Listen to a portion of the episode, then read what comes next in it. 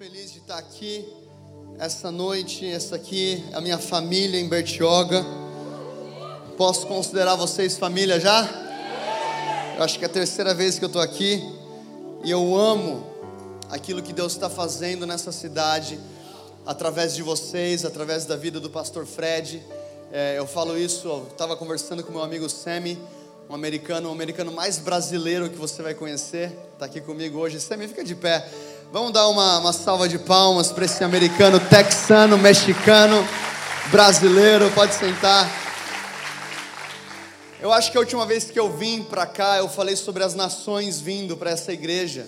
E eu creio que o Sam está aqui como uma semente profética também. É, o Sam é, um cara americano, mexicano, coreano, brasileiro.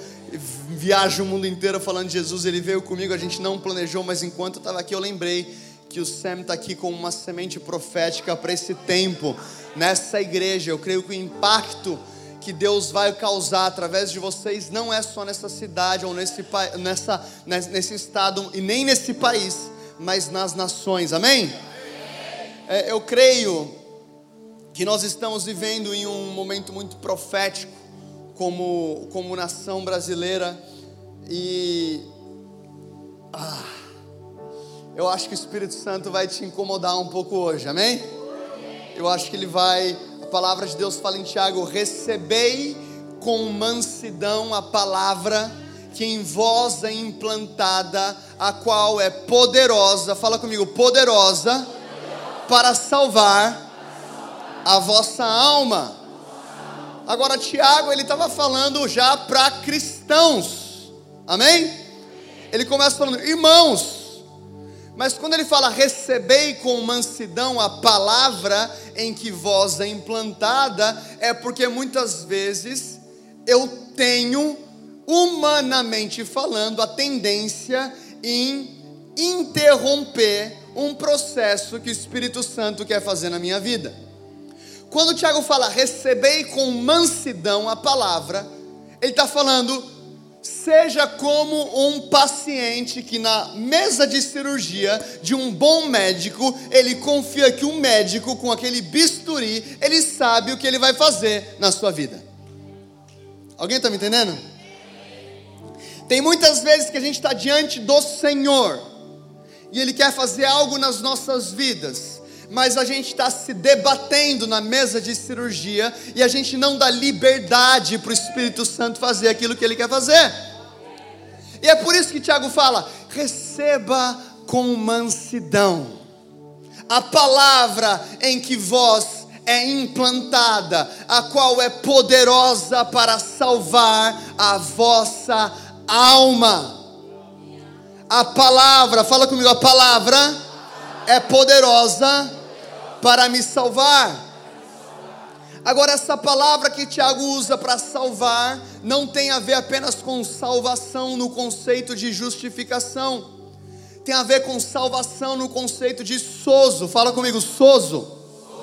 Que tem a ver com corpo, alma e espírito. O que eu estou falando para você é que você foi salvo você está sendo salvo e você será salvo. O que eu estou falando para você é que no Espírito, no momento que você aceita Jesus, tem alguém aqui que aceitou Jesus? Levanta a mão aí, faz barulho, tá? Paulo fala aos Tessalonicenses: mantenha o seu corpo, alma e espírito até a vinda do nosso Senhor. No momento que você aceita Jesus, você é salvo no Espírito. Você nasceu de novo. É a conversa que Jesus tem com Nicodemos. Você não pode entrar no reino a não ser que você nasça de novo. No momento que eu aceito Jesus, eu sou regenerado, o Espírito Santo faz morada no meu espírito, e o meu espírito que estava morto, lembra aquilo que Deus fala para Adão? Se você comer desse fruto, certamente morrerás. Adão morreu no corpo? Não. Onde que ele morreu? No espírito. Mas quando Jesus habita em mim através do Espírito Santo, no meu espírito eu sou justificado. Agora, aquele que começou a boa obra é fiel para completar. Chacoalha a pessoa do céu e fala assim: meu irmão, tenha paciência comigo, porque eu estou em reforma. Por que, que, eu estou falando isso? Porque a mesma graça que te salva é a graça que te transforma. Eu vou falar isso de novo. A mesma graça que te salva é a graça que te transforma. Como assim, pastor? Eu, eu, eu nem sei por que estou falando isso, mas eu vou falar. Eu, eu ia pregar sobre 2 Reis, 2 Reis 3. Abre comigo em Tito capítulo 2, versículo 11. Tito 2, 11. Quem achou, diga avivamento. Quem não achou, diga sustentável. É um livro que eu não trouxe, mas é muito bom, você devia ler um dia. Eu que escrevi. Quem achou, levanta a mão aí para eu te ver. Tá. Versículo 11. Porque a graça de Deus, fala comigo, graça de Deus. Porque a graça de Deus que trouxe salvação manifestou-se a todos os homens. Fala comigo, aleluia. Outras versões vão dizer, porque a graça se manifestou trazendo salvação a todos os homens. Agora, Paulo continua falando com Tito. O que eu e você não podemos fazer é parar no versículo 11. Paulo continua dizendo, ensinando-os que renunciando à impiedade e às concupiscências mundanas, vivamos de maneira sóbria, justa e piamente nesse mundo presente. O que, que Paulo está falando? A graça te salvou no espírito, mas a mesma graça que te salvou no espírito vai te colocar num processo, e nós temos termos teológicos para isso. Esse processo se chama santificação. A graça que te trouxe vida no espírito vai te colocar num processo de santificação, onde a graça que te salva também te ensina a abandonar as paixões mundanas para que você viva neste século. Eu não estou falando no milênio, eu não estou falando no mundo vindouro, neste século, de maneira justa, sóbria e piedosa. Você foi salvo no espírito. A sua alma ainda está em um processo de transformação. Até quando? Até o momento que você vê Jesus, então você será como ele. É o que a palavra fala em 1 João capítulo 2. Mas até o momento da glorificação, que é o meu corpo, eu estou nesse processo impulsionado pela graça de Deus, não por força, nem por violência, mas pelo Espírito. Por que, que eu estou falando isso para você hoje? Eu estou falando isso para você hoje porque eu creio que aquilo que Deus vai fazer no Brasil e nessa igreja é algo poderoso.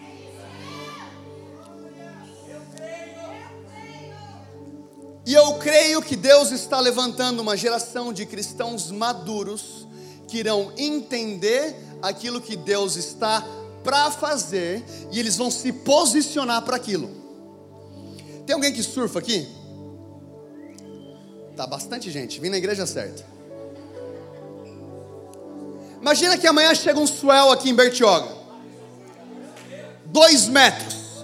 Perfeito. Glace Aquele terral, tem gente levantando a mão e já recebendo. Aquele terral. Aí o teu chefe te liga e fala assim: Você não precisa trabalhar amanhã, eu estou te dando um day off.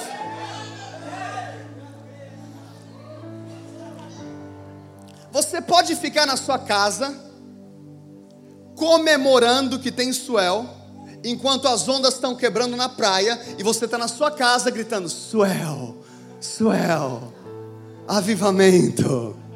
Avivamento.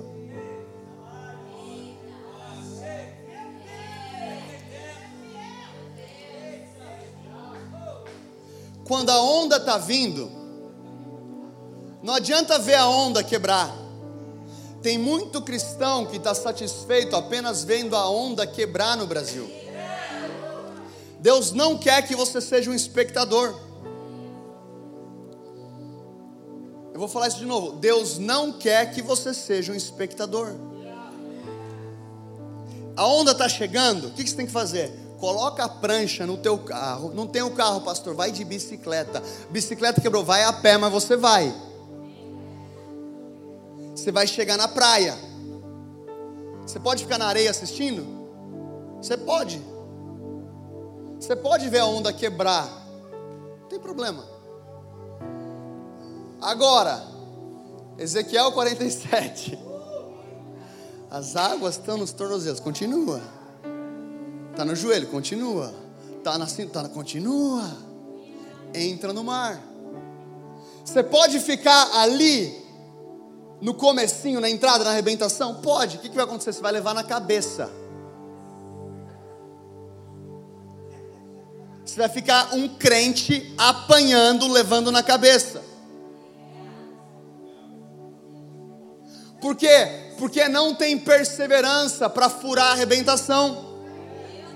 Tem gente que cai na água, fica cinco minutos, em vez de estar tá remando, fica olhando para o amigo que entrou junto. Quem que já fez isso? Pode levantar a mão. Ó, o cara já está mais na frente do que eu. Aí você fica tipo pensando já no migué que você vai dar, no porquê que você voltou. Tipo, eu peguei uma correnteza. Ah, é, tava sem parafina, minha barriga ficou escorregando. Você entrou no mar, tem onda, glória a Deus. Deus prometeu onda, vai chegar. Aquilo que Deus prometeu, vai chegar. Agora a pergunta é: será que você vai estar posicionado no lugar certo quando essa onda chegar?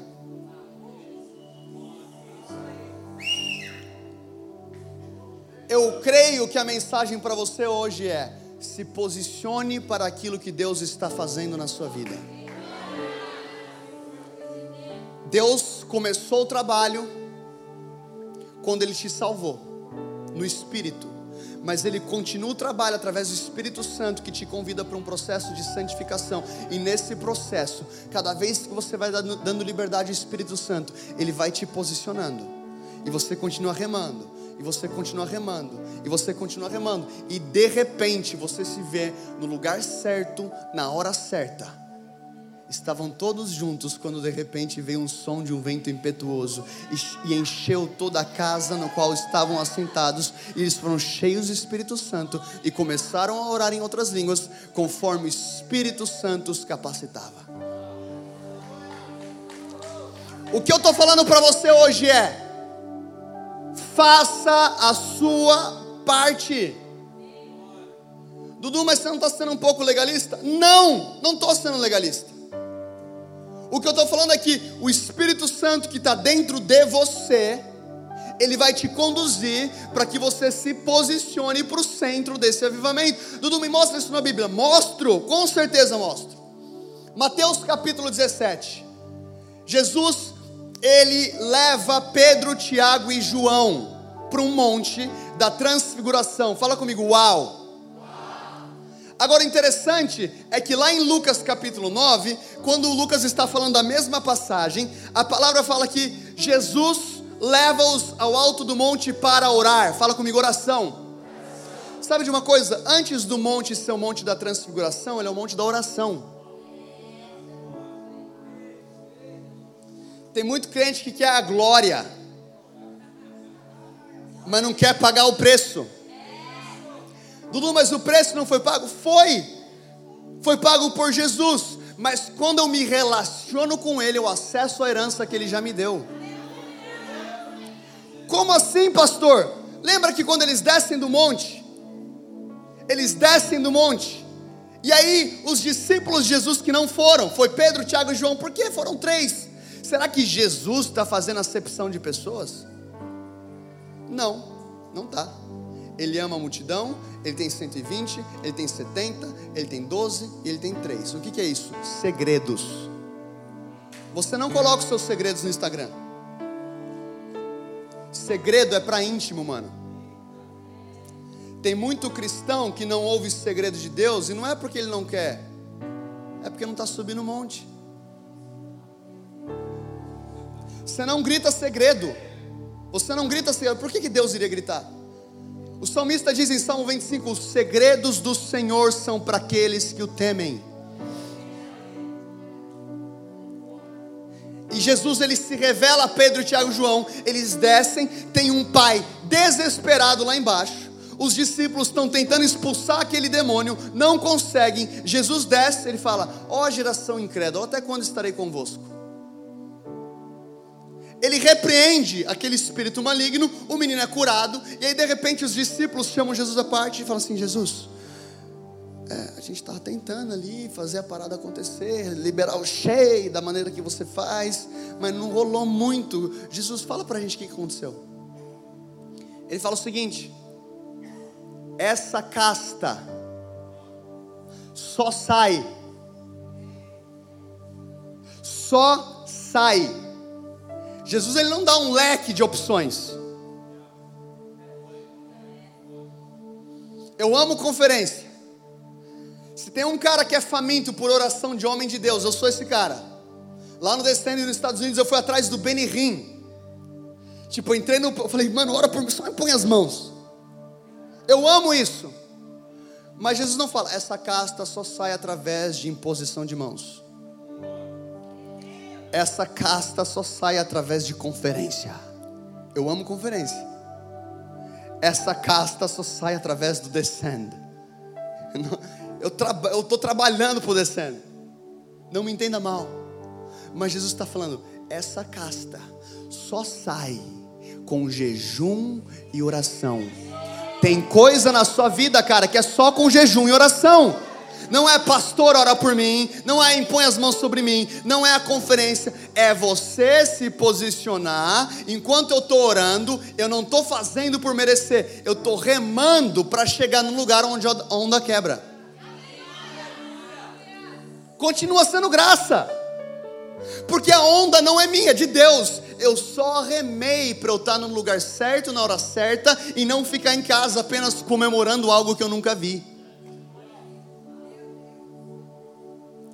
Essa casta só sai com jejum e oração. Então, pastor, será que eu compro unção com jejum e oração?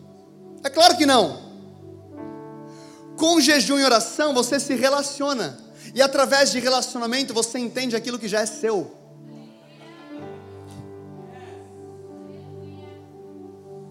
Através do relacionamento você começa a entender a sua herança. É por isso que Paulo fala em Gálatas capítulo 4, versículo 1, em todo tempo. Fala comigo, todo tempo. Todo tempo no grego significa todo tempo.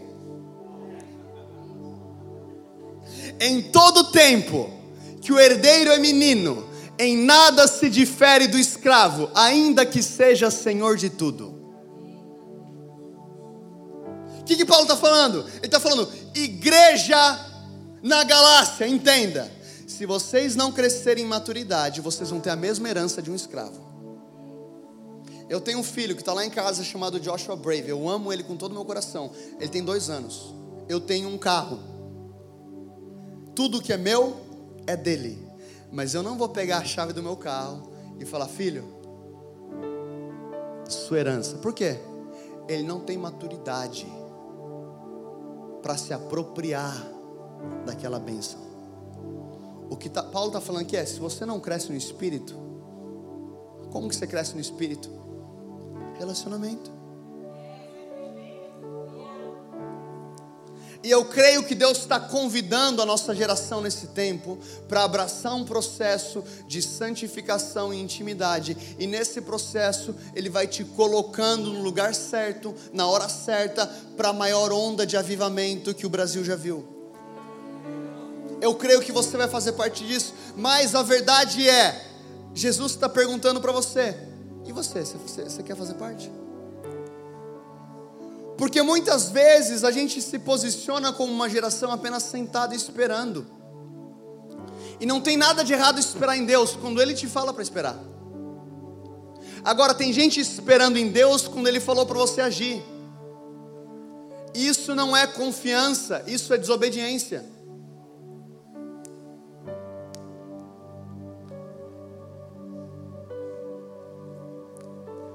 E eu creio que Deus está convidando a nossa geração hoje para entender o nosso papel para aquilo que Deus quer fazer. E se a gente for ver o primeiro milagre de Jesus, e toda vez que algo acontece na Bíblia pela primeira vez, é porque muitas vezes Deus quer comunicar um padrão.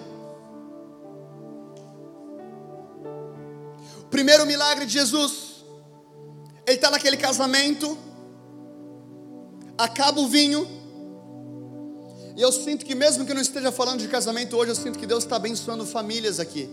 Talvez você veio para cá com brigas, discussões e estresse na sua casa. Deus está tocando na sua casa agora em nome de Jesus. O vinho não vai acabar, a alegria não vai acabar. Deus está tocando a sua casa agora em nome de Jesus. Naquele cenário, o vinho acaba.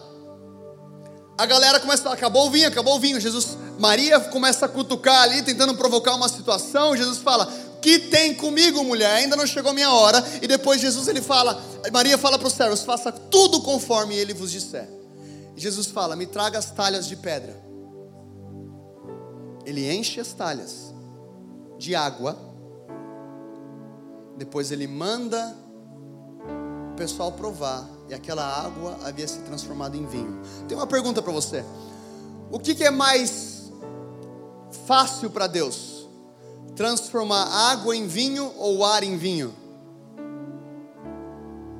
Que pergunta burra, né? Os dois são milagres. E para Deus nada é impossível. Agora, quando Jesus pede para que se colocasse água naquelas talhas, não é porque ele precisava da matéria-prima água para a água ser transformada em vinho. Deus está comunicando uma coisa. O que, que Deus está comunicando? Eu quero fazer milagre mas eu quero fazer em parceria. E qual que é a parceria? Você se move em obediência e eu me movo no sobrenatural. Você se move em obediência e eu me movo no sobrenatural. Você se move com seu passo para fora da, do barco e Deus traz o romper. Não é porque Jesus precisava de água, Jesus não precisa de água. Jesus está comunicando: se você obedecer, você vai ver uma transformação sobrenatural na sua vida, mas você precisa dar o seu passo. Achegai-vos a Deus e Ele se achegará a vós. Tem o seu passo, é uma via de mão dupla. Não fique sentado apenas esperando, reme. Eu quero que você abra comigo no segundo livro de Reis, capítulo 3. Segundo livro de Reis, capítulo 3. Essa é uma história bem interessante. Eu creio que esse é um momento profético para nossa nação e o Senhor tem falado muito comigo nesse texto. Nesse texto, Jorão, que é o filho do rei Acabe, ele se torna o rei de Israel após a morte do seu pai, ele reina por 12 anos, e o rei de Moabe, ele havia se rebelado contra Israel, deixando de pagar os tributos. Então Jorão, ele decide, representando Israel, ir para a batalha contra os moabitas. Venha comigo para o versículo 7. E ele foi e enviou a Josafá, rei de Judá, dizendo: O rei de Moabe tem se rebelado contra mim Tu virás comigo contra Moabe para a batalha? E ele disse: Eu subirei. Eu sou como tu és, o meu povo como o teu povo, e os meus cavalos como os teus cavalos. E ele disse: Por qual caminho devemos subir? E ele respondeu: O caminho pelo meio do deserto de Edom. E partiram, pois, o rei de Israel, o rei de Judá, o rei de Edom, e eles promoveram um cerco de uma viagem de sete dias. Fala comigo, sete dias. E não houve água para o exército e para o gado que os seguia. E o rei de Israel disse: Ai, o Senhor chamou esses três reis juntos para entregá-los na mão de Moabe. E Josafá disse: Não há aqui um profeta do Senhor, além desses, para que por ele possamos consultar o Senhor. E um dos servos do rei de Israel respondeu e disse: Eis aqui Eliseu, fala comigo, Eliseu. Eliseu, filho de Safate, o qual derramou água nas mãos de Elias. E Josafá disse: A palavra do Senhor está com ele. Assim, o rei de Israel e Josafá e o rei de Edom desceram até ele. E Eliseu disse ao rei de Israel: O que tenho eu contigo? Vai até os profetas de teu pai, os profetas de tua mãe. E o rei de Israel disse a ele: Não, porque o Senhor chamou esses três reis juntos para entregá-los nas mãos de Moabe. E Eliseu disse: Vive o Senhor dos exércitos, diante de quem me ponho de pé. Se não fosse por eu respeitar a presença de Josafá, o rei de Judá, eu nem olharia na tua direção, tampouco te veria. Agora, porém, trazei-me um tangedor. E sucedeu que quando o tangedor tocou, que a mão do Senhor veio sobre ele. E ele disse: Assim diz o Senhor Fazei este vale cheio de fossos, porque assim diz o Senhor: Vós não vereis vento, tampouco vereis chuva, mas aquele vale será cheio com água, para que possais beber, tanto vós quanto o vosso gado e as vossas bestas. E isso não passa de coisa leve à vista do Senhor, Ele também entregará os Moabitas na vossa mão, e vós ferireis toda a cidade fortificada, e toda a cidade escolhida, e derrubareis toda árvore boa, e tampareis todos os poços de água, e contristareis todo o bom lote de terra com pedras. E sucedeu pela manhã, quando a oferta de carne era oferecida, eis que ali chegou água pelo caminho de Edom, e a terra foi cheia de água. E quando todos os moabitas ouviram que o Senhor havia subido para lutar contra eles, que os reis haviam subido para lutar contra eles, reuniram todos os que eram capazes de vestir a armadura e para cima se puseram em pé na fronteira. E eles se levantaram cedo para de manhã e o sol brilhou sobre a água, e os moabitas viram a água no outro lado tão vermelha quanto o sangue. E quando disseram, e eles disseram: Isso é sangue. Os reis seguramente estão mortos e mataram-se uns aos outros. Agora, portanto, Moabe ao despojo. E quando eles chegaram ao acampamento de Israel, os israelitas se levantaram e feriram os moabitas de modo que fugiram diante dele, mas eles seguiram adiante, ferindo os moabitas na sua própria terra. Até aqui. Então, nesse cenário, o rei de Moabe, ele se rebela contra o rei de Israel. Ele deixa de pagar tributo. E o rei de Israel, Jorão, que não era temente a Deus, que estava vivendo de acordo com teu pai Acabe, ele decide: eu irei batalhar contra os Moabitas. Sabendo que precisava de reforço, ele recruta então o rei de Judá, Josafá, e o seu exército, e o rei de Edom.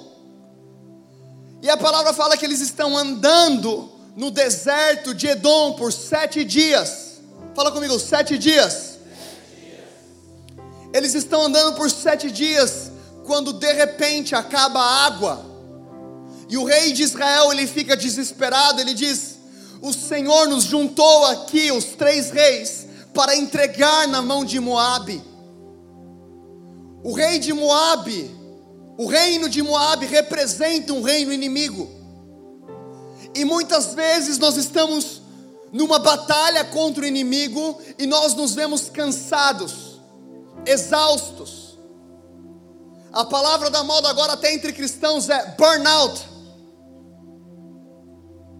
estou burnout, estou estafado, eu desisto. Agora, quando que esse sintoma é diagnosticado no exército do povo de Deus? Quando acaba a água.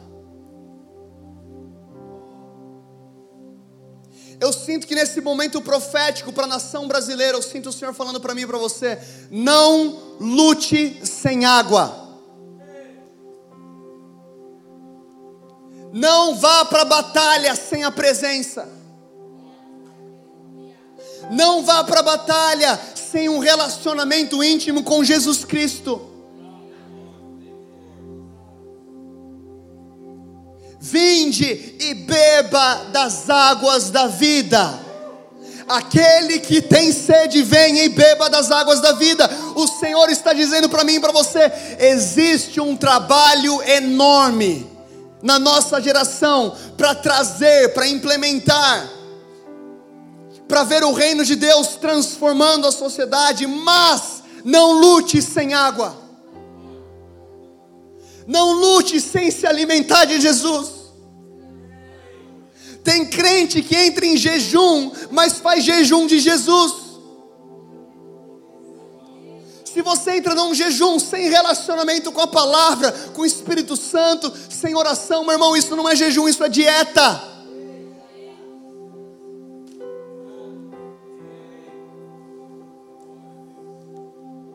Jesus está falando para a gente: você está cansado, você tem que beber água, cara. Você tem que se alimentar. Eu sou o pão da vida que desceu do céu e dá vida ao mundo. Você está cansado? Se alimente de Jesus. Coma de Jesus, beba de Jesus, se alimente da palavra de Deus, peça ajuda para o Espírito Santo, tenha relacionamento. Dudu, mas não é tudo meu já? É, mas você tem que acessar. E você acessa como? Se relacionando, pedindo, pedir, pedir, dar-se-vos-á. Batei na porta, a porta vai se abrir. Eu tenho receio por uma geração que não se posiciona em relacionamento, em petição, em oração, porque tudo é nosso. Tudo já é nosso de fato, mas se tudo já é nosso, por que, que eu oro por cura? Se a palavra já fala que ele verdadeiramente levou sobre si as nossas enfermidades. Se Ele já levou o tempo passado, Ele levou. Por que, que eu oro por cura? Porque quando eu oro por cura, eu estou acessando pela fé aquilo que Ele já fez. Quando eu oro por provisão, eu estou acessando pela fé aquilo que Ele já fez. Quando eu declaro algo sobre minha família, eu estou acessando pela fé aquilo que já foi feito. E disse Deus: haja luz, e houve luz. É um princípio no reino de Deus. Aleluia. Aleluia, aleluia. Nós oramos, Deus, que o Senhor invada a nossa nação com a tua presença e com a tua glória. Se o meu povo que se chama pelo meu nome se humilhar, orar, buscar a minha face, eu ouvirei dos céus, perdoarei os seus pecados e sararei a tua terra. O que eu estou falando para você é que o Espírito Santo está te convidando hoje para um andar de obediência, onde Ele vai te ensinar, não é por força, é Ele. A amizade com Ele no reino de Deus, ela está sujeita à obediência. Como assim, pastor? João 15,15 15 fala que ele já não nos chama de servos, mas de amigos. É verdade. Mas não esqueça do versículo 14. O versículo 14, eu quero ler isso para você. A palavra diz no versículo 14, em João 15, capítulo 14. A palavra de Deus diz: Vós sois meus amigos, se fizerdes o que eu vos mando. A verdade é que muitas vezes eu quero viver o versículo 15. Qual que é o versículo 15? Já não vos chamo de servos, porque o servo não sabe o que o Senhor faz, mas eu vos tenho chamado de amigos, porque todas as coisas que eu ouvi de meu Pai vos tenho feito conhecer. Eu não sou mais servo, eu sou amigo, glória a Deus. Mas o versículo 14 diz: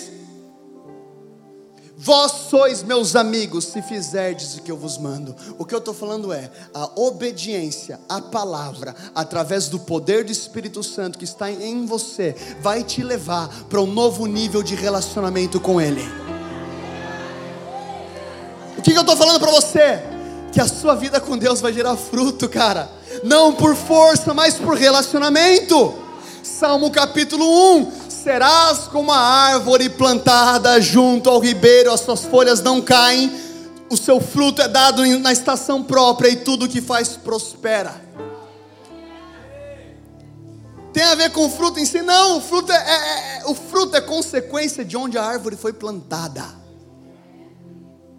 Você pode pegar duas sementes iguais, duas sementes de maçã. Uma você planta em solo fértil, a outra você planta no deserto do Saara. A semente carrega um material genético ideal. O problema não é a semente. O problema nunca é a semente. O problema é onde ela foi plantada. Se não está dando fruto, o problema não é a semente, é a falta de água. O solo não está fértil. Não é culpa do pastor, não é culpa da igreja, não é culpa do líder de link. A culpa a terra seca. O espinho quem tem que tirar é você. Eu estou batendo muito. O espinho que tem, quem tem que tirar é você. A rocha, o terreno rochoso, quem tem que tirar é você. O semeador saiu a semear. Agora o solo é o meu coração. A parte dele foi plantar a semente, a minha parte é cuidar do solo. E se eu estiver plantado junto às águas, eu darei fruto as minhas folhas não murcharão, e tudo que eu fizer vai prosperar. Não por causa de mim, por causa da água. Não vá para a batalha sem água. Não vá para o seu chamado sem um relacionamento com quem está te chamando. Não ame mais avivamento do que aquele que te aviva.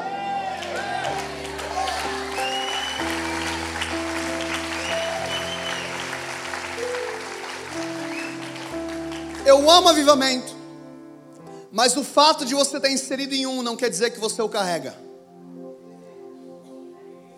Essa aqui é uma igreja de avivamento. Existem líderes, pastores, membros aqui que estão se relacionando com Deus, orando, jejuando, clamando. E é por isso que a gente entra aqui, tem céus abertos. É por isso que daqui saem canções. É por isso que daqui saem livros. Porque aqui existe um céu aberto.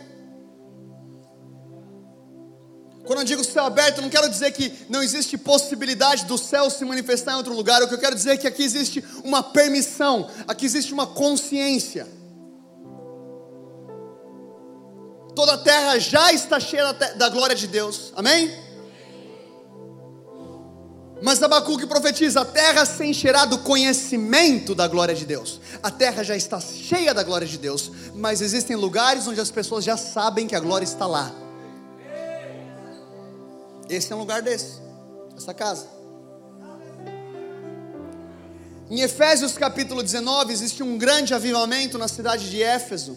Deus usa Paulo para fazer sinais e maravilhas extraordinários, curas, pessoas vindo para Jesus, e de repente, um homem possesso de um espírito imundo, ele está naquela cidade, e os sete filhos de Seva o sacerdote, eles vêm até aquele homem e eles declaram: em nome de Jesus a quem Paulo prega, eu ordeno que saia.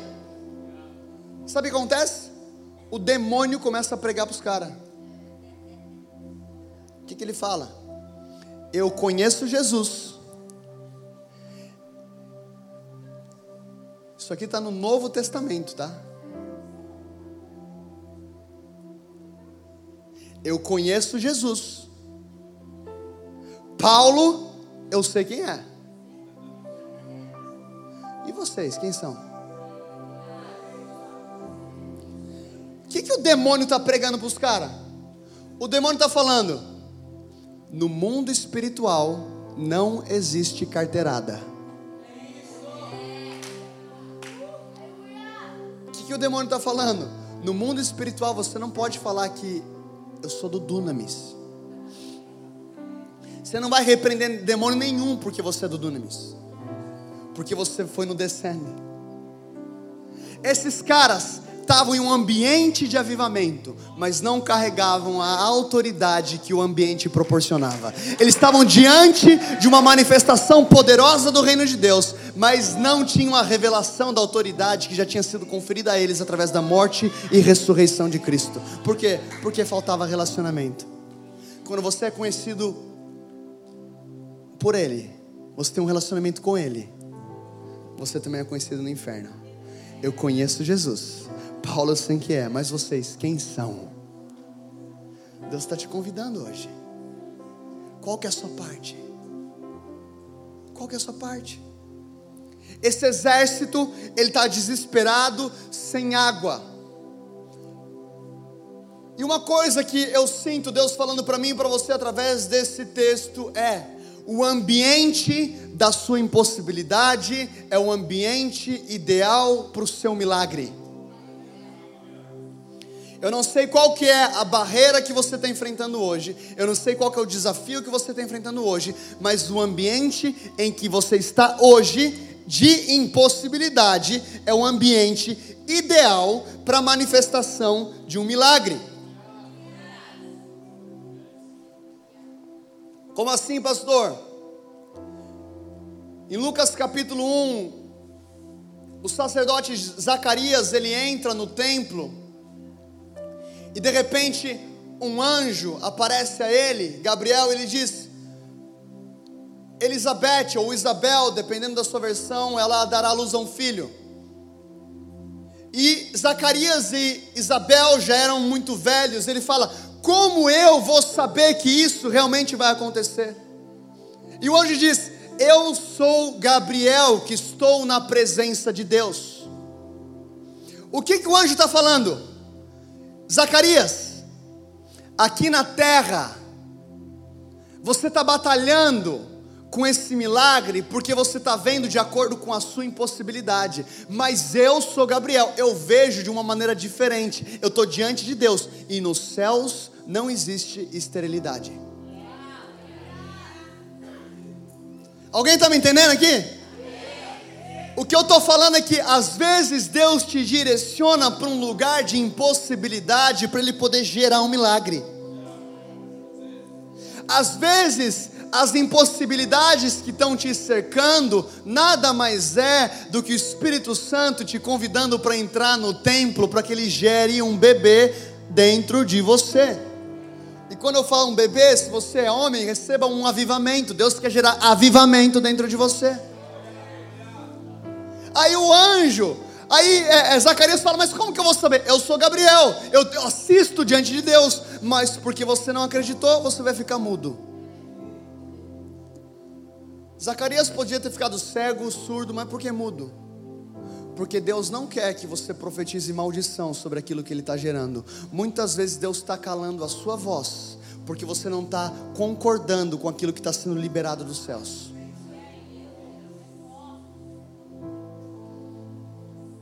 Use a sua voz para profetizar o que o céu está vendo. Use a sua voz para profetizar o que Deus está gerando. Use a sua voz para abençoar a sua casa, a sua família. O teu filho está batalhando com alguma rebeldia, você vai profetizar que ele é um vivalista. Eu declaro que ele é um vivalista. Eu declaro que ele é um homem de Deus. Eu declaro que ele é uma mulher de Deus. Eu declaro que ele é um provedor. Eu declaro que ele é um líder. Então você está trazendo aqui na terra aquilo que o céu vê. Existe poder na sua boca, cara. Entenda, se você está cercado de dificuldade, é porque Deus está querendo gerar um milagre, mas Ele quer que a sua boca entre em concordância com aquilo que o céu está vendo. Ezequiel capítulo 37, Ezequiel está passando num vale de ossos secos. E aí o Senhor fala: Ezequiel, esses ossos podem voltar a viver? Tu o sabes, Senhor. E o Senhor fala: profetiza declare, traga vida. E Ezequiel começa a profetizar, aqueles ossos começam a se juntar. Aonde você vê ossos, Deus vê um exército. Aonde você vê morte, Deus vê vida. Aonde você vê porta fechada, Deus vê uma porta escancarada. Eu sou a porta, João capítulo 10. Eu sou a porta. A sua impossibilidade é um convite para um milagre. Busque a palavra e a direção de Deus para a sua vida. Nesse texto, o rei de Israel, ele fica desesperado, ele fica abatido, ele fica angustiado. E de repente, ele procura Josafá. E Josafá, ele pede a direção de um profeta. Não tem aqui algum profeta de Deus? E aí falam: aqui está Eliseu, aquele que servia água para Elias.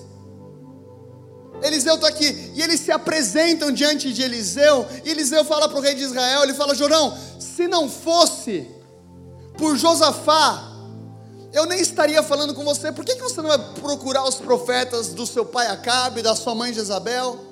Se não fosse por Josafá, fala comigo, relacionamento. Existem relacionamentos que Deus quer colocar na sua vida para te promover, e existem relacionamentos que o diabo quer colocar na sua vida para te derrubar.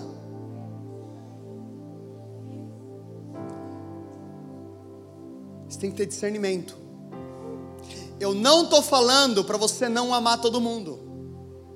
Eu estou falando para você ser inteligente. Jesus ele tinha 120, 70, 12 e 3. Ame todo mundo, mas tenha aliança com aqueles que estão indo para a mesma direção profética que você. Está me entendendo? O milagre que o rei de Israel precisava estava no seu relacionamento com Josafá. Josafá intercede. Elias, o que, que ele faz? Chama o tangedor. Traga o arpista. O que, que é isso?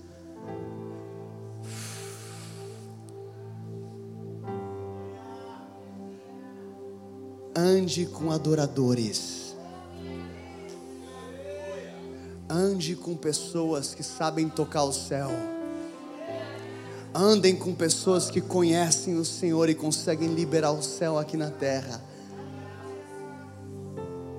Quando o arpista tocava, a mão do Senhor veio sobre Eliseu. Existem momentos na sua vida que você tem que preparar o ambiente. O que é preparar o ambiente? Você está num momento de caos, chama um amigo que ama Jesus, fecha a porta do seu quarto e fica lá só. Shandarataka kalabataka serebatata kanarabataka shatarabataka yatarabakai. Rianda kashita andarabata soko to ta ta ta. Brianda ta ta ta ta ta rabakata rabashoto to to to to to to rubakata rabakai. Briandre testuko shuta rabakara bakai. Por que é importante orar no Espírito? Sabe por quê? Porque você não sabe orar.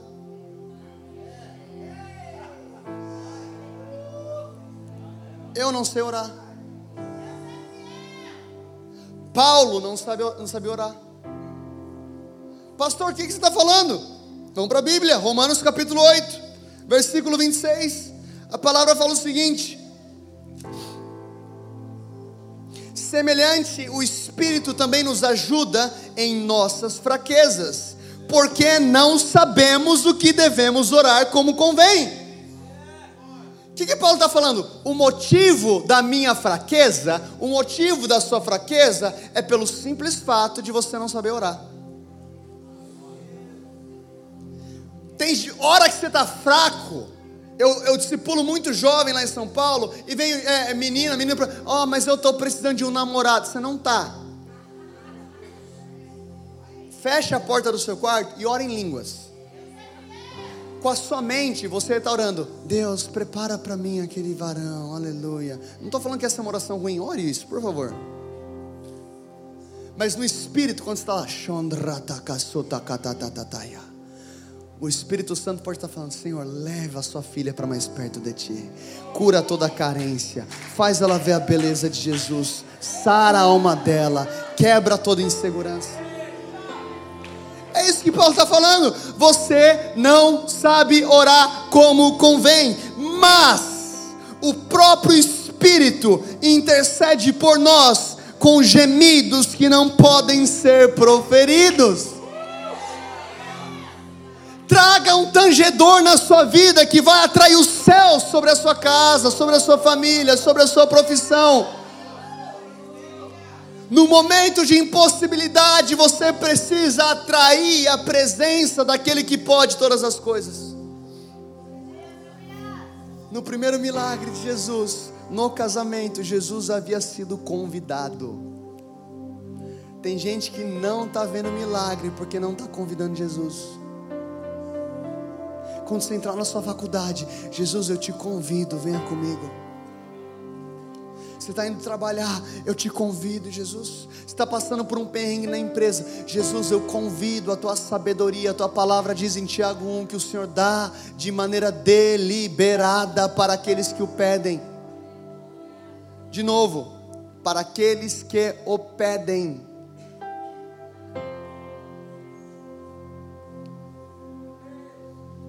Oh, tem algum tangedor aqui nessa casa hoje?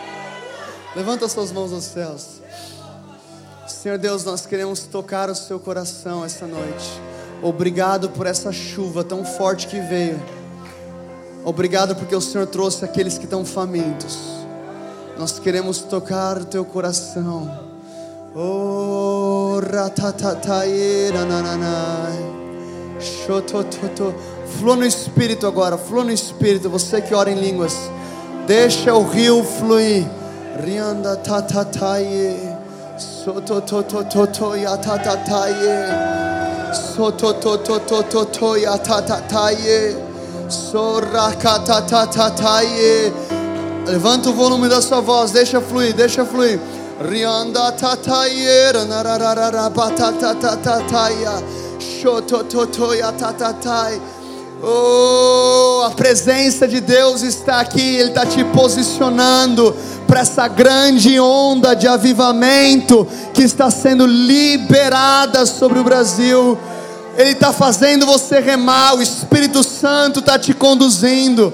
Nós não sabemos orar como convém, mas o Espírito intercede por nós. Oh!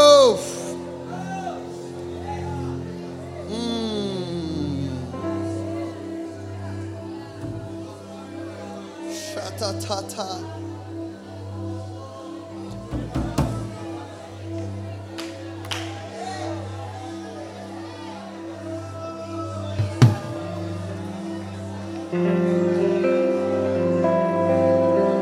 Senhor Deus, flua nesse lugar.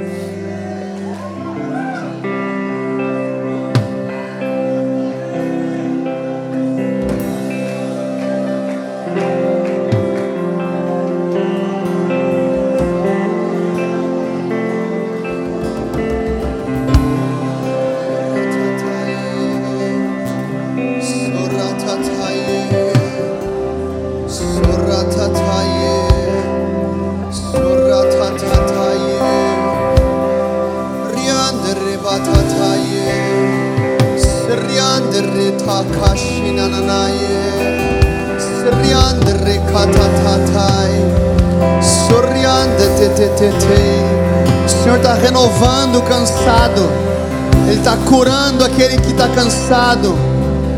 Os que esperam no Senhor renovarão as suas forças, correrão e não se cansarão, voarão com asas de águias.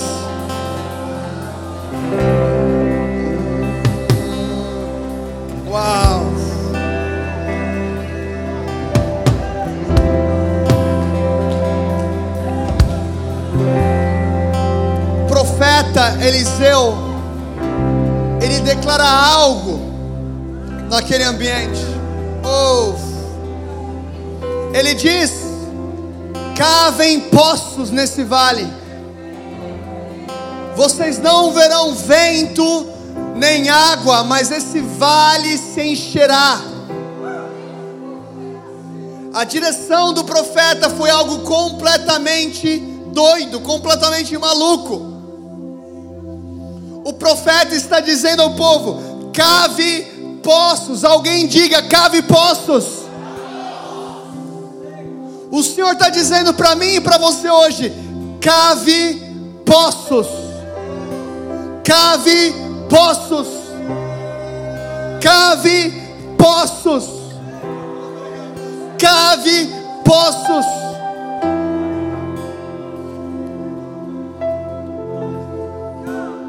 Seja obediente à direção profética liberada sobre a sua vida.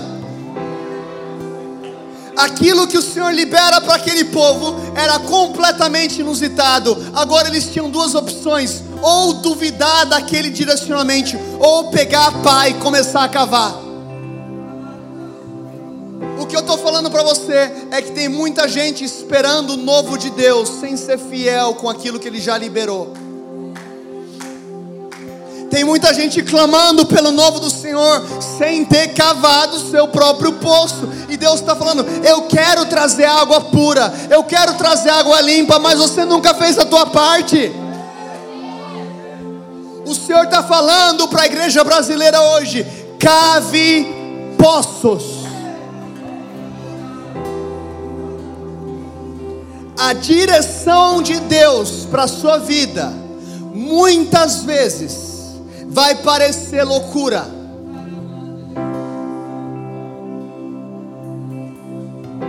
Você vai ter que caminhar por fé.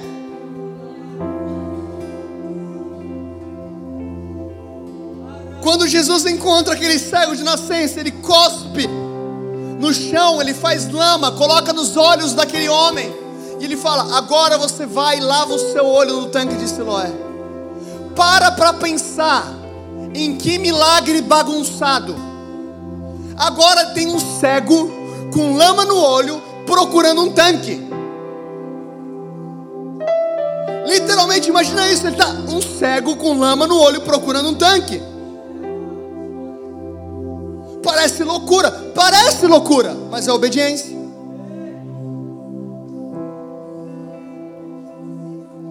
A sua obediência, a direção dos céus, traz um romper sobrenatural sobre a sua vida.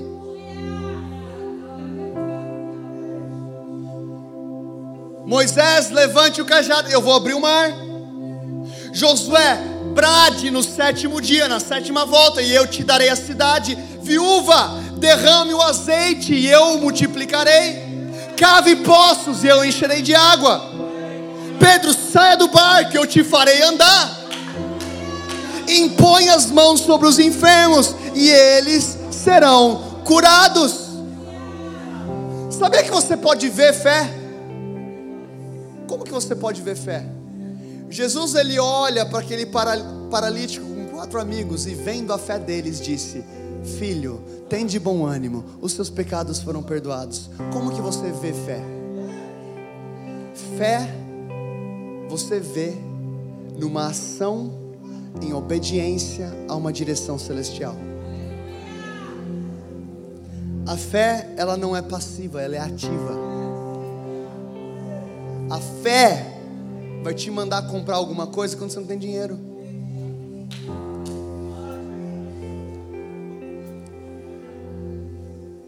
Não porque eu acho que é uma boa ideia, quando Deus manda. A fé vai te mandar construir um barco para um dilúvio quando nunca choveu. A fé vai te mandar cavar um poço, mesmo quando você não vê vento ou água. Por que, que o profeta deixa bem claro? Você não vai ver vento, você não vai ver sinal de chuva. Por que, que ele fala isso? Porque o profeta está falando: não espere a manifestação no terreno para você se preparar. Não espere o sinal do avivamento para você tirar o seu passaporte. Não espere a economia mudar para você preparar o business plan da sua empresa. Não espere, não espere, não espere. Deus já liberou. Pega a tua pá e começa a cavar em obediência à direção que Ele te deu. Porque quando a chuva vier, a água vier, não adianta falar, ah, mas eu não estava preparado. Ele falou, o profeta falou, você não ia ver vento, você não ia ver chuva. Estava claro. Se você não vê vento ou chuva, o que, que te resta? Obediência. Quando você não consegue ver nada, quando está com a lama no olho. Mas a fé não vem por, por ver, vem por ouvir. Aquele homem era cego, ele não era surdo.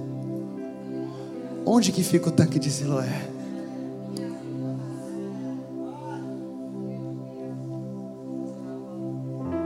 Eles cavaram. Eles cavaram. Eles cavaram. Vá profundo. O tanto que você cava determina o quanto você vai reter. Alguém está me entendendo aqui? O tanto que você cava determina o tanto que você vai reter. Eu estou falando para você, meu irmão, o ano de 2019 não acabou ainda. Tem romper que vai acontecer esse ano.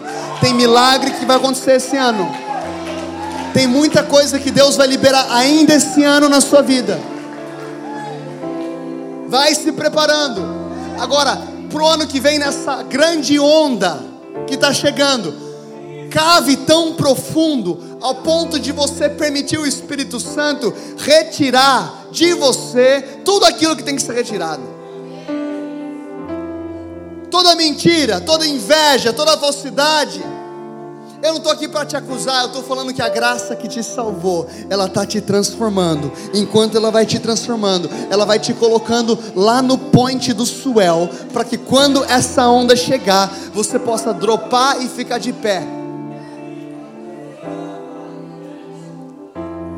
Não ouvi um sonoro, eu conheço Jesus, eu conheço Paulo, mas eu não te conheço.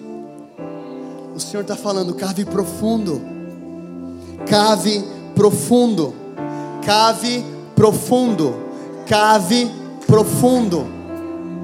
Quando Jesus encontra Pedro, ele fala: lance a sua rede onde as águas são mais profundas. O problema não era a rede, não era o barco, era a profundidade. Você não está pegando peixe? Vá profundo. Oh! Deus está te levando para um lugar profundo hoje. Oh, Santo Espírito.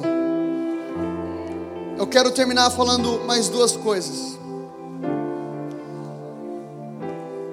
Você vai enfrentar dor. Eu não estou profetizando, eu estou sendo lógico. Ou é a dor do preparo, ou é a dor do fracasso. O que é a dor do preparo?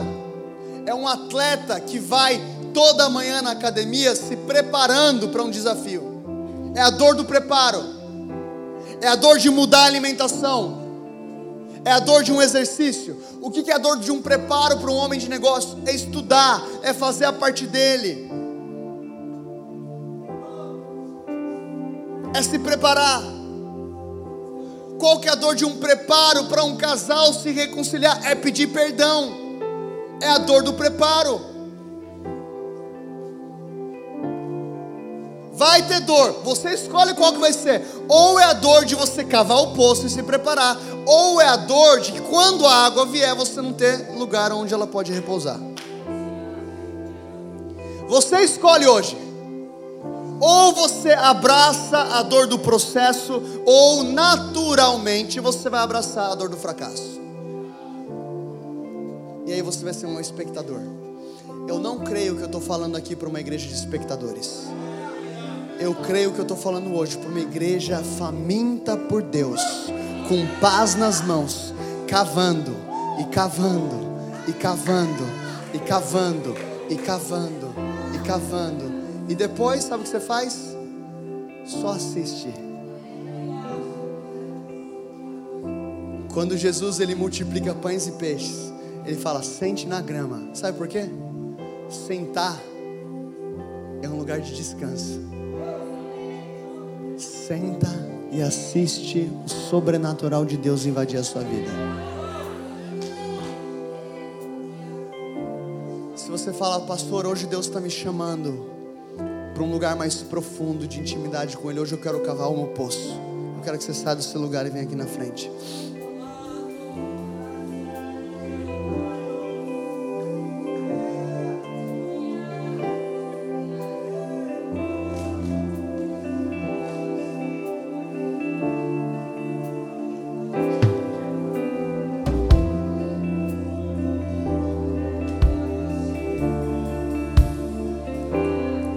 Espírito Santo vai começar a fluir de maneira poderosa nesse lugar. Alguns vão receber dons do Espírito hoje. Jesus, nós te entronizamos.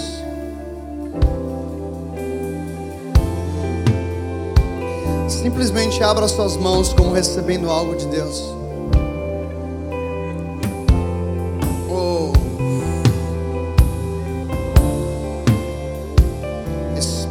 Santo, nós oramos. Vem com a tua presença sobre esse lugar. Pai, nós oramos que poços sejam cavados essa noite. Começa a orar no Espírito agora.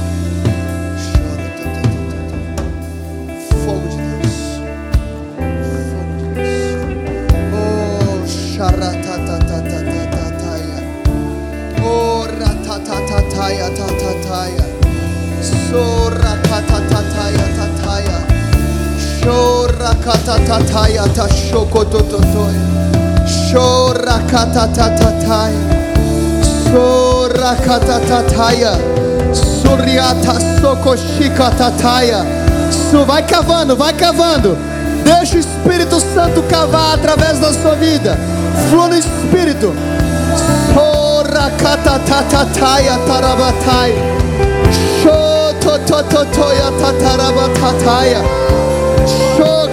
toi toi toi Riata suka tarabatata tai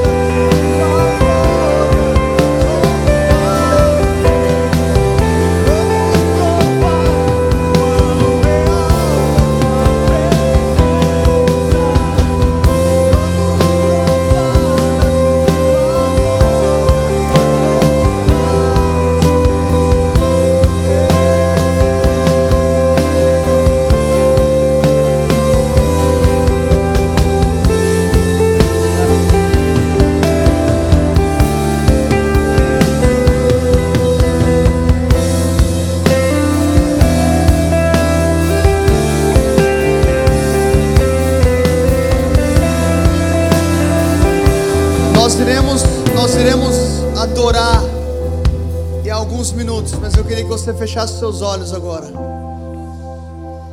Eu sinto que nesse momento o Espírito Santo vai trazer direções celestiais de coisas que serão os seus próximos passos. Para alguns será perdoar alguém. Para alguns será fazer um telefonema e, e liberar essa pessoa em perdão. Para outros será aplicar para você entrar naquela faculdade. Para outros será você começar a tirar aquela empresa do papel. Para outros jovens aqui pode ser até pedir a mão daquela menina em casamento. Eu não sei qual que é a sua etapa agora, mas o Senhor vai trazer uma direção sobre a sua vida.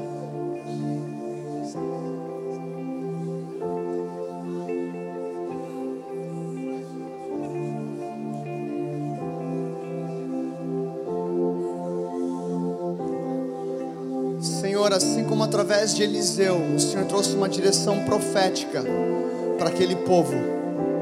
Eu oro agora, libera direções proféticas nesse lugar. O Senhor está liberando downloads agora, agora mesmo. Levanta suas mãos aos céus e começa a receber downloads celestiais. Eu vejo caixas de ferramentas caindo, conexões, conexões, relacionamentos, tangedores, tangedores. Eu vejo o Senhor dizendo que Ele está trazendo uma multiplicação, Pastor Fred, na sua liderança. Eu vejo o número de líderes multiplicando de maneira sobrenatural e até nas bandas. Eu vejo novos líderes e músicos vindo sobre esse lugar em nome de Jesus. E nós declaramos um ambiente de família, família, família, família. O Senhor está abençoando casas agora. Ele está abençoando casamentos agora. Ele está liberando provisão agora. Vai recebendo agora em nome de Jesus.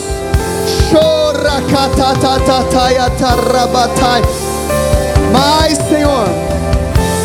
Mais, Senhor. Chocorotosurikai rabatai.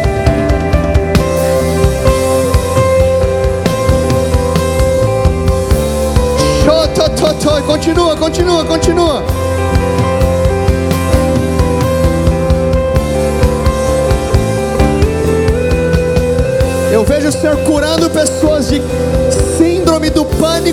Ansiedade. Seja curada agora em nome de Jesus. Eu vejo uma menina com cerca de 22 anos. Deus está te tirando dessa situação. Uau, se você é essa pessoa, balança sua mão para mim. Você que é essa pessoa, só balança sua mão. Eu quero liberar algo sobre a sua vida. Faz sentido para vocês? Senhor, eu declaro sobre a vida da minha irmã uma liberação. Você vai dormir bem. Você vai dormir bem. Senhor está tocando agora até o teu sono. Chora, ta, ta, ta, ta. Mais Deus. Uau. Eu sinto o Senhor dizendo hoje que para alguns aqui, o teu compromisso vai ser servir na igreja local, vai ser você servir algum líder de célula ou alguma coisa que está acontecendo aqui nessa igreja. Para outros, o seu compromisso hoje é você voltar para Jesus ou aceitar Jesus como seu Senhor e Salvador. Se você está aqui essa noite e você sente Jesus te chamando para esse processo de caminhar com Ele, talvez você se afastou de Jesus, ou talvez, talvez você está aqui e nunca ouviu falar de Jesus, você nunca entregou a sua vida para Jesus. Eu sinto Deus falando: existe um novo tempo para você. Eu vou contar até três. Se você quer aceitar Jesus, ou voltar para Jesus hoje, você vai levantar a sua mão bem alta. Eu vou orar com você. Um, dois, três. Glória a Deus. Glória a Deus. Glória a Deus. Glória a Deus. Glória a Deus. Glória a Deus. Vamos aplaudir bem forte ao Senhor Jesus por essas vidas. Festa nos céus.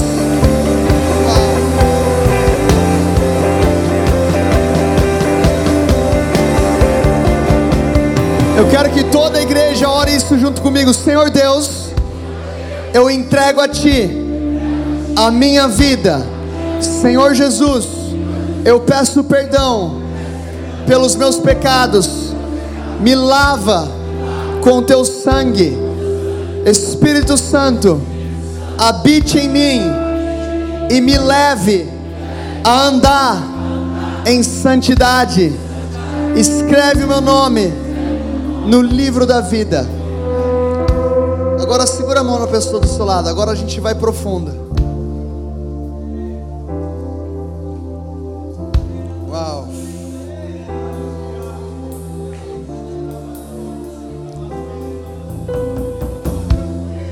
Se você aceitou Jesus, já temos pessoas aqui na frente. Sai do seu lugar aqui, eu quero orar por você. Espírito Santo, flui agora nesse lugar. O fogo vai começar a ser liberado de pessoa para pessoa. De pessoa para pessoa. Deixa o rio fluir. Rios de águas vivas. Rios de águas vivas. Chorakanda tosui. Abre a sua boca e começa a orar em línguas agora. Deixa o rio fluir. Deixa o rio fluir. Deixa o rio fluir. Mais Espírito Santo.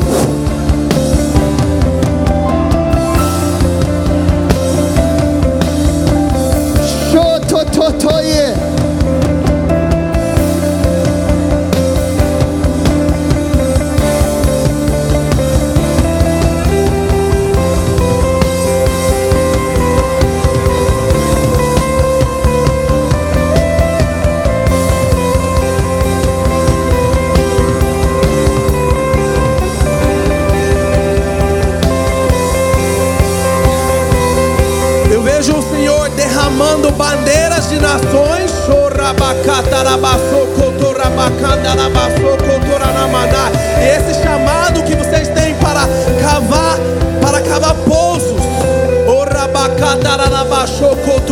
A servir a sua igreja local. Eu preparo para que você possa ser enviado para as nações. Eu declaro agora em nome de Jesus. Levanta suas mãos se você tem um chamado para as nações. Levanta sua mão se você sente de Deus que você tem um chamado especificamente para fazer viagens missionárias e também para ser um missionário. Levanta sua mão. Olha isso. Olha isso. A onda está chegando e o Brasil será enviado para as nações. E eu declaro agora em nome de Jesus, levanta suas mãos se é você. Pai, eu declaro que essa igreja, Pai, que seja uma igreja que cava em oração, que cava o seu serviço aqui na sua cidade, sua própria cidade, sua própria igreja, Senhor Santo, e que ore e percebe em oração, que percebe em oração. Eu declaro que eles orem, pede, pede, diz veja a mim, eu te darei as nações como herança, mas perceba, perceba em oração, perceba em obediência. Eu declaro agora, Pai, bandeiras sendo liberadas agora. Eu declaro oh, membros, Senhor Santo, sendo fiéis a essa igreja, nessa cidade, chamado, e vocês serão enviados. Então, Pai, eu te peço agora, Senhor, vem com sua fome e com a sede por oração e jejum, e que seja, como o Dudu estava falando, que seja através de intimidade. Que vocês sejam um povo farminto por oração, intercessão e jejum, e através disso as nações serão dadas nas suas mãos. Como Jeremias, vocês foram separados separados como profetas para as nações. E eu declaro e eu libero em nome de Jesus que isso não seja, Senhor, a única vez que vier um, um americano e as nações. Eu declaro que as nações vão vir até aqui e vocês irão tocar as nações. Eu declaro mais nações vindo aqui, sendo empoderados, ensinados, e vocês indo para as nações para ser uma bênção às nações. Então, em nome de Jesus, declaramos que a Sua palavra é fiel e vai ser cumprida. In the name of Jesus. Glória a Deus. Pastor Fred, se você puder vir aqui também a pastora, não sei se ela está por aqui. Eu não sei se tem algum, alguns outros pastores da igreja aqui no culto hoje. Eu senti de nós, como igreja, orarmos pelos pastores dessa casa.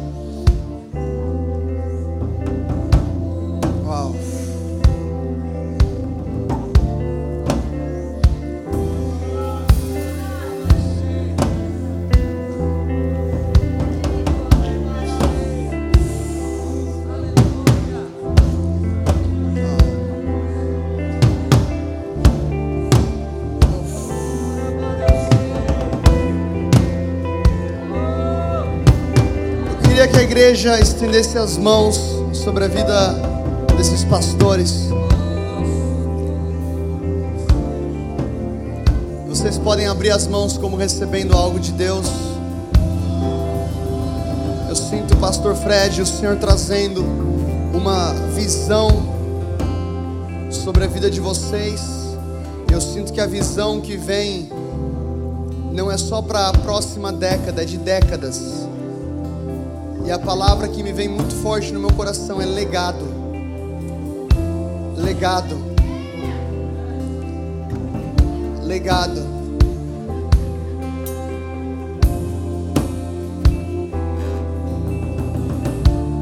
Eu sinto o Senhor dizendo que, uau, aquilo que Ele está fazendo e vai fazer nessa igreja vai apontar diretamente para a glória de Deus, por causa da improbabilidade daquilo que vai ser gerado, da impossibilidade. Eu vejo recursos vindo, prédios. Obrigado, Pai, pela visão apostólica que o Senhor está liberando sobre esse time. Obrigado, Pai. Eu vejo o Senhor entregando Atos 13, Antioquia, onde os apóstolos se reuniam em oração, em jejum, ministrando, oh, ministrando ao Senhor. E de lá eles enviavam pessoas. Eu vejo como se essa casa fosse uma Antioquia, onde pessoas entravam, oh! E a presença de Deus era tão palpável, tão forte Senhor Deus, faça desse lugar uma casa de destino. Pai, eu oro sobre todos esses pastores, uma fome nova pela tua presença, uma sede nova pela tua glória. Eu oro, Deus, eu vejo livros sobre jejum e oração, eu vejo canções sendo liberadas, eu vejo paz, eu vejo. Uau, uau, uau. Eu vejo que nos próximos 10 anos, essa e outras igrejas dessa cidade vão trazer um impacto tão grande nessa cidade que o número de marginalizados, de crianças abandonadas, de órfãos vai abaixar drasticamente. E eu vejo Deus usando essa igreja para tocar e transformar a vida de traficantes.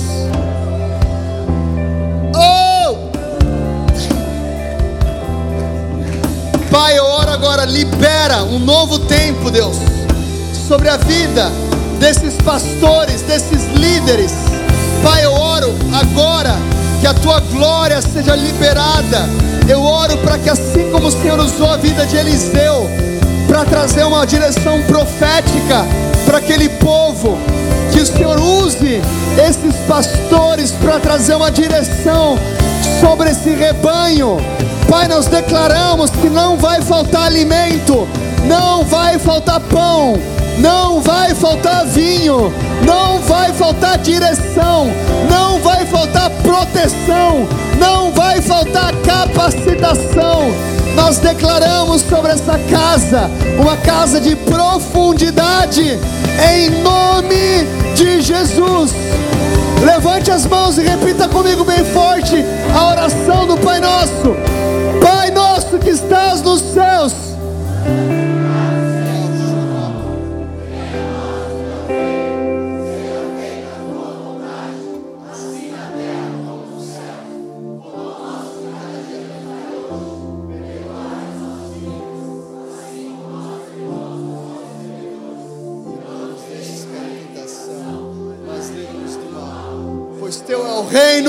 o poder e a glória para sempre. Amém.